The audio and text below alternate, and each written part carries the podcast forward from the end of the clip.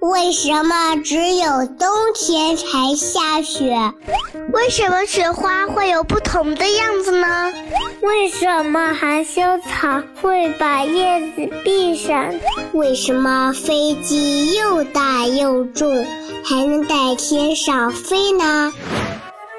大自然非常奇妙，除了这些，还有更多的秘密等着我们去发现呢。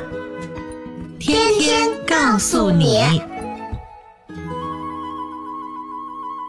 我的好孩子，你好呀！这里是糊糊妈妈讲故事。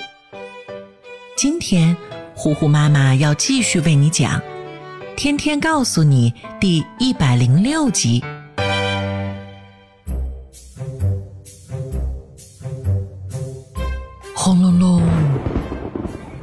沉的天空中传来一声闷雷，这雷声像是大雨的冲锋号似的。刚一响起，豆子大的雨点儿就噼噼啪啪的从天空中落了下来。刚开始在地上砸出一个又一个小水花，后来地上有了积水，又砸出一个又一个小小的涟漪。路上的行人有的从容不迫地从包里拿出伞，把雨珠隔绝在外；有的把包举过头顶，在雨幕中急速奔跑，想要寻找一个避雨的地方；还有那很恣意洒脱的，淋着雨慢悠悠地散步，像是在享受大自然的亲近一样。腊梅奶奶碰巧带着吱吱和天天从少年宫回来，她早在天空中乌云密布的时候，就把两个小家伙领进了一家快餐店。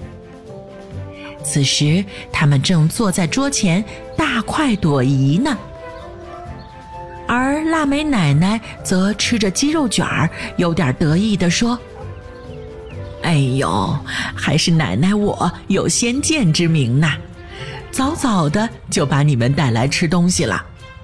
这场雨呀来得这么急，一定去的也快。等你们吃完，正好天晴，咱们可一点儿都不耽误回家。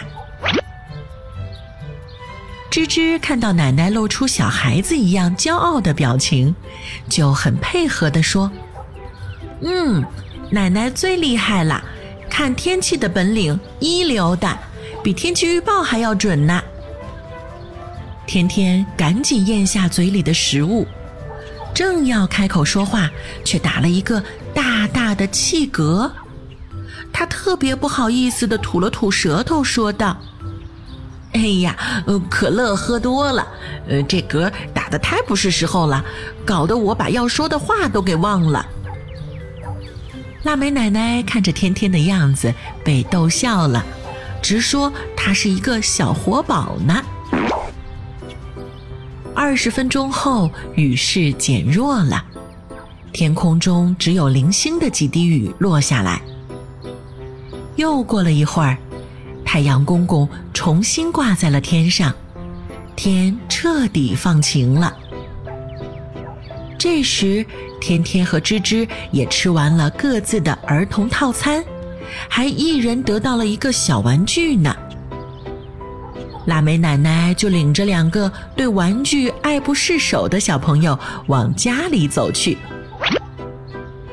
到了小区里，芝芝注意到花坛的边缘有一只蜗牛，正在一下一下慢慢地爬着。他蹲下来观察了好久，然后说：“奶奶，这蜗牛爬的也太慢了吧，这么长时间才走了这么一点点。”腊梅奶奶点点头说道：“嗯，是呀，蜗牛本来就爬得很慢呀，不然也不会有《蜗牛与黄鹂鸟》这首儿歌了嘛。”腊梅奶奶的话音刚落，天天就跳起来举手说：“我我我我我会唱这首歌。”说着，天天就摇头晃脑的唱了起来。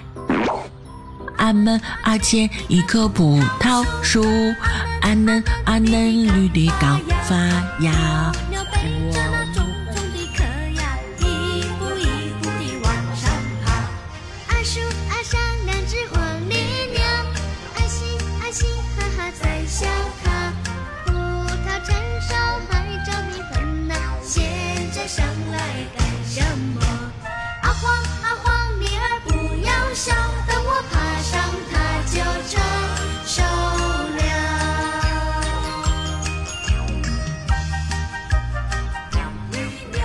天天唱完，吱吱用力地为他鼓掌。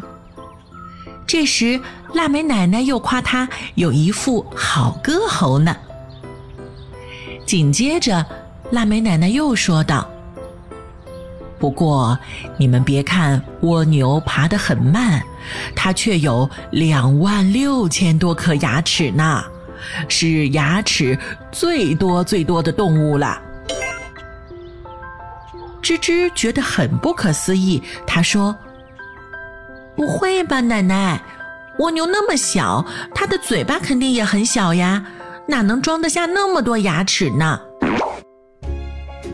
腊梅奶奶笑着说：“当然可以啦，因为蜗牛的牙也很小很小嘛。然而，蜗牛虽然有上万颗牙齿。”但这些牙却没有办法咀嚼食物，因为呀，它可不是立体的牙。你们看，蜗牛的小触角中间往下一点儿的地方有一个小洞，这就是它的嘴巴。嘴巴里面有一条锯齿状的舌头。蜗牛的这些牙齿呀，就长在这条舌头上面。科学家们把它称为齿舌。蜗牛通常都是用齿舌碾碎食物的，这样才方便它们消化。在蜗牛的一生当中呀，它们微小的牙齿会慢慢的磨损和钝化，之后就会被更加锋利的新牙所取代。听完腊梅奶奶的解释。天天不自觉地舔了舔自己掉了又长出的那颗新牙，说道：“哦，原来蜗牛也会换牙呀！”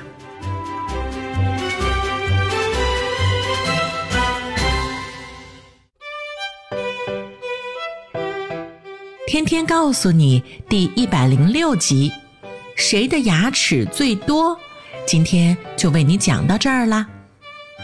我的好孩子，我是最会讲故事的糊糊妈妈。如果你喜欢我，欢迎你来微信上找我做好朋友。你可以在微信公众号搜索“糊糊妈妈”，也可以在微信页面的右上角点击加号，添加好友里面搜索“我爱糊糊妈妈”这几个字的拼音全拼，也可以找到我。那今天就到这儿吧。天天告诉你，我们下一集再见啦。